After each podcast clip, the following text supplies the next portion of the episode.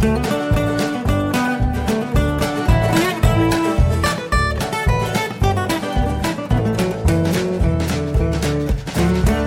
und herzlich willkommen zu Jörn Schars feinem Podcast Episode 241. Ich bin Jörn Schaar und ihr seid es nicht. Ich möchte mich als erstes bedanken für die ganzen Hinweise und Hilfsangebote für mein kleines Problem mit dieser SSD. Die ersten Hinweise, eigentlich fast alle, die kamen, waren, äh, die, die zielten dann auf Linux. Das sei alles sehr einfach. Installier dir doch einfach ein Live-Linux-System auf einem USB-Stick und dann geht das schon. Stimmt bestimmt auch. Äh, aber da muss ich mir natürlich erst in Linux einarbeiten.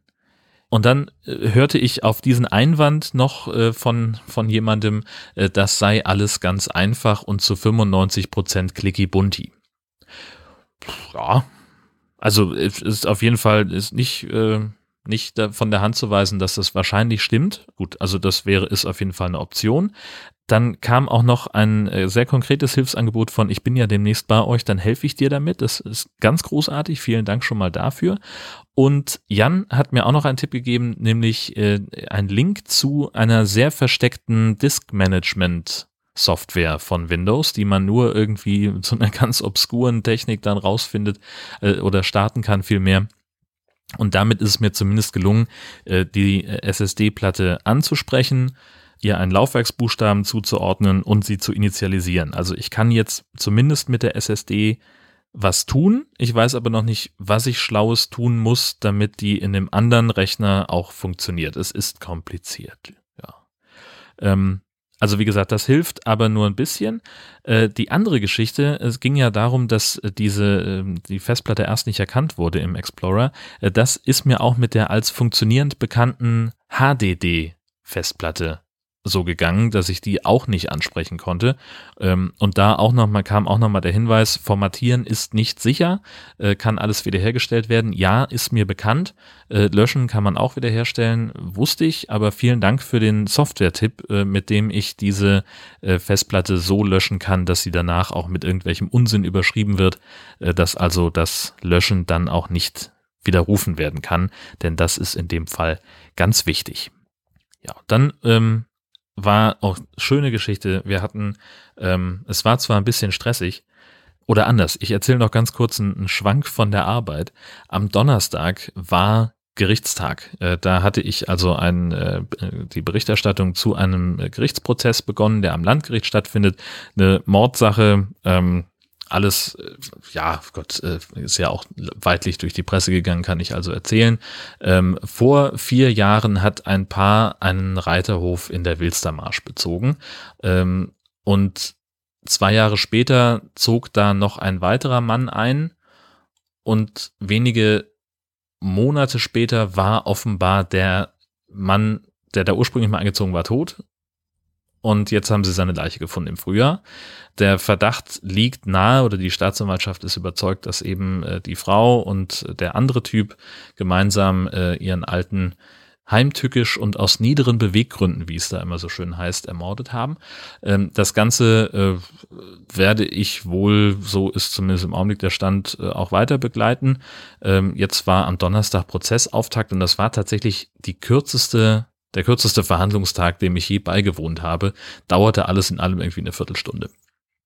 Also die ganze Geschichte läuft so, es war ein, ein riesen Zinnober mit sehr, sehr genauer Personenkontrolle am Eingang, am Einlass zum Gericht. Äh, wir Journalisten mussten uns vorher anmelden, kriegten dann so eine Platzkarte, reservierte Plätze im Zuhörerraum. Äh, die wurde dann am Eingang des Saals nochmal kontrolliert. Super ungewöhnlich, habe ich da noch nie erlebt. In Itzehoe am Landgericht ist normalerweise echt entspannt. Und dann waren auch die, die, der, der Zuhörerraum war zum äh, Verhandlungssaal abgegrenzt durch, durch Panzerglasscheiben. Das habe ich auch noch nicht erlebt. Und dann, gut, kam halt das übliche, äh, sehr viel Medieninteresse an dem Fall. Dann haben die also ihre Bilder gemacht, die Fotografen und Kameraleute, wie die ähm, Angeklagten reingeführt wurden und von den Rechtsanwälten und von den Richtern und von den Akten und dies noch und jenes.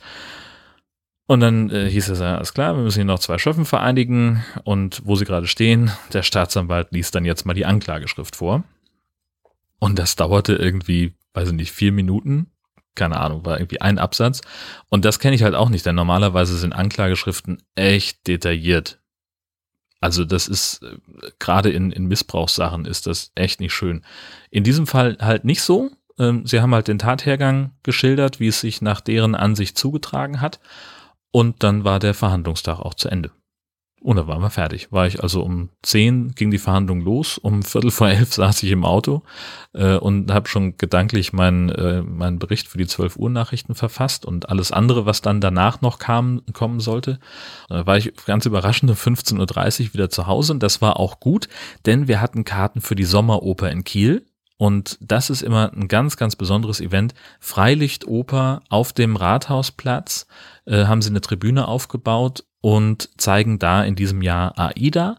Ganz großartiges Stück, äh, komme ich gleich noch zu. Und das, das, was das Ganze noch toller macht, ist, dass sie nicht nur äh, die Veranstaltung am Rathausplatz haben, direkt neben dem äh, Opernhaus, sondern dass sie die Vorstellung auch noch auf verschiedene Leinwände in der ganzen Stadt übertragen. Es gibt also noch, ich glaube, vier oder fünf andere Plätze, wo man hingehen kann und sich das anschauen kann auf einer Leinwand und kann da Picknick machen und das muss auch eine wahnsinnig tolle Atmosphäre sein. Wir hatten nun das Glück, dass wir einen Freund haben, der beim Theater arbeitet, der da Kompasserie macht und der hat äh, einfach mal rumgefragt bei den Kollegen, Mensch, äh, wer braucht denn, also wir haben, die haben irgendwie so Mitarbeiterkarten und dann kann man noch eine Begleitkarte mit dazu kaufen äh, für kleines Geld, sagt er, äh, waren, hatten, wollte er auch nicht weiter was für haben. Und dann saßen wir also ziemlich in der Mitte und haben uns dieses fantastische Stück angeguckt. Ganz schöne Inszenierung, tolles Bühnenbild und ja, also Oper äh, ist jetzt nicht das, wo ich regelmäßig hingehe, aber halt so einmal im Jahr sehr gerne, weil das halt auch einfach so besonders, ne? Du bist eben nicht in dem Opernhaus, was per se ein schönes Ding ist, aber draußen ist natürlich nochmal ganz was, was Besonderes, weil dann halt die, die Musiker, das Orchester ist halt äh, in so einem Zelt neben der Bühne, in so einem, in so einem Pavillon sozusagen. Ähm, das ist für die auch, glaube ich, eine gewisse Herausforderung. Und dann kannst du es halt haben. Du sitzt da und äh, ist gerade irgendwie so eine, so eine stille Andächtigkeit und äh, singt dann jemand so ganz nachdenklich und hinter dir kreischt halt eine Möwe los. Und das, das fand ich total großartig. Ähm, das ist tatsächlich schon die dritte Generalprobe im Sommer, in der Sommeroper, die wir uns angucken konnten. Und ähm, das war insofern Besonderes, als es einfach, also es war ein, ein fantastisches Erlebnis. So, wir haben, das erste war, äh, war Tosca, da habe ich fast gar keine Erinnerungen mehr dran, weil es schon länger her ist. Äh, aber letztes Mal haben wir Turandot gesehen. Das war wirklich sensationell. Das war richtig, richtig gut. Und AIDA auch hat mir richtig gut gefallen, mochte ich total gerne. Ich bin gewarnt worden, dass äh, im zweiten Teil es ein bisschen langatmig ist, weil also der erste Teil ist halt super bombastisch mit Riesenchor und hin und her und Feuerwerk und Schlacht und dies und das und jenes und im nächsten ist es dann so ein bisschen oh, oh, getragener, aber gar kein, also bei mir kam keine Langeweile auf. Ich fühlte mich die ganze Zeit sehr, sehr gut unterhalten. Mm, und das lag auch mit daran, dass ich, glaube ich, noch nie eine Generalprobe von der Sommeroper gesehen habe, wo dann doch ein bisschen was schiefgelaufen ist. Das war, war wirklich sehr schön. Es gab so einen Fall, äh, da kamen ein paar Statisten hinten, äh, die kamen einfach zu früh auf die Bühne. Das war also ist ja immer auf mehreren Ebenen ähm, und die haben also hinten immer an am Bühnenende, wenn wir es mal so nennen wollen, so eine Konstruktion, so eine Wand nach oben. Äh, und da oben drauf, rechts und links, da sollten also Statisten stehen, äh, waren auch eher aus dem Orchester, weil die noch äh, Instrumente gespielt haben. Und die kamen halt einfach, auf der einen Seite kam einer, der war zu früh. Und während sein Kollege da noch die Treppe hinter ihm herhält, dass er dann, weil er sagte mir schon, gut, wenn der eine hochgeht, dann gehe ich mit. Dann hörten wir schon den Regisseur über die Lautsprecheranlage, äh, bitte runtergehen, gehen Sie, Sie links, gehen Sie bitte runter, Sie sind zu früh. Das war, und auch irgendwie, da war so eine, so eine Tanzeinlage, von den die Priesterinnen haben da irgendwie das magische Schwert nochmal gesegnet mit einem Tanz und das, also hätte ich jetzt erwartet, dass das einigermaßen zumindest synchron abläuft, aber das sind so Kleinigkeiten, wo ich gedacht habe, naja gut, wahrscheinlich ist das jetzt nur meine Erwartung. Und dann kam aber noch irgendwie, wie war denn das? Ach so, genau, dann sollten sie irgendwie einen Umbau haben, kurzer Moment der Stille, wo Bühnentechniker raufgehen und was wegräumen und in den in diesen Umbau spielte das Orchester schon rein und entsprechend kam dann natürlich auch der Chor auf die Bühne und der Regisseur musste dann also äh, doch ein bisschen lauter werden, weil offenbar der Dirigent auch keinen äh, Monitorlautsprecher hat. Dass er, dass es also, es gibt keine Möglichkeit für die beiden äh, miteinander zu interagieren so richtig, also die hören sich nicht so gut. Ähm, das war äh, so eine Geschichte, dass sie wahrscheinlich jetzt dann auch korrigiert haben.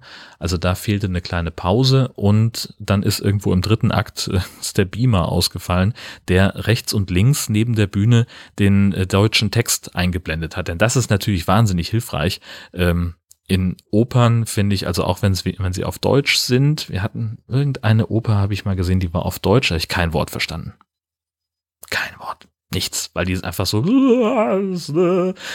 das schnell ich nicht, das bin ich raus. Deswegen bin ich sehr, sehr froh, dass es da diese Seitentitel gibt äh, und der Beamer, der war einfach weg. Da war jemand dann auch 20 Minuten beschäftigt. Also Aber das sind so kleine Pannen, da steckst du auch nicht drin, mein Gott. Ähm, es, wie gesagt, es war trotzdem ein tolles Erlebnis. Das hat dazu beigetragen, ganz bestimmt. Aber da haben wir uns doch, äh, ja, da waren wir, waren wir sehr, sehr zufrieden. Und ich war es noch mal mehr, weil äh, nämlich was passiert ist in der Pause. Das hast du also irgendwie nach, irgendwie so ungefähr bei der Hälfte ist dann mal eine, eine halbe Stunde Unterbrechung äh, und da haben wir irgendwie was getrunken und haben zusammengestanden und haben uns unterhalten auch über das Stück. Und dann habe ich gesagt, okay, es sind jetzt noch zehn Minuten, ich gehe noch mal äh, zu einem der Toilettencontainer äh, und war also dann ging auch relativ schnell bis ich wieder da war und war schon auf dem Weg nach oben, weil die erste Glocke schon ertönt war.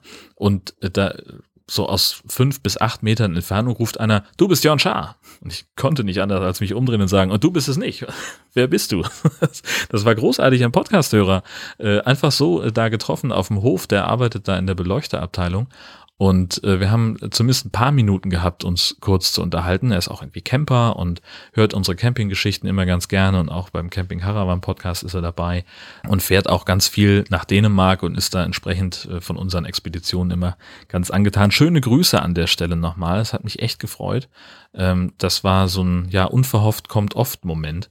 Ähm, das war das war ganz, ganz toll. Das mochte ich total gerne. Das hat mir also den Abend dann nochmal ein bisschen aufgewertet, möchte ich mal sagen.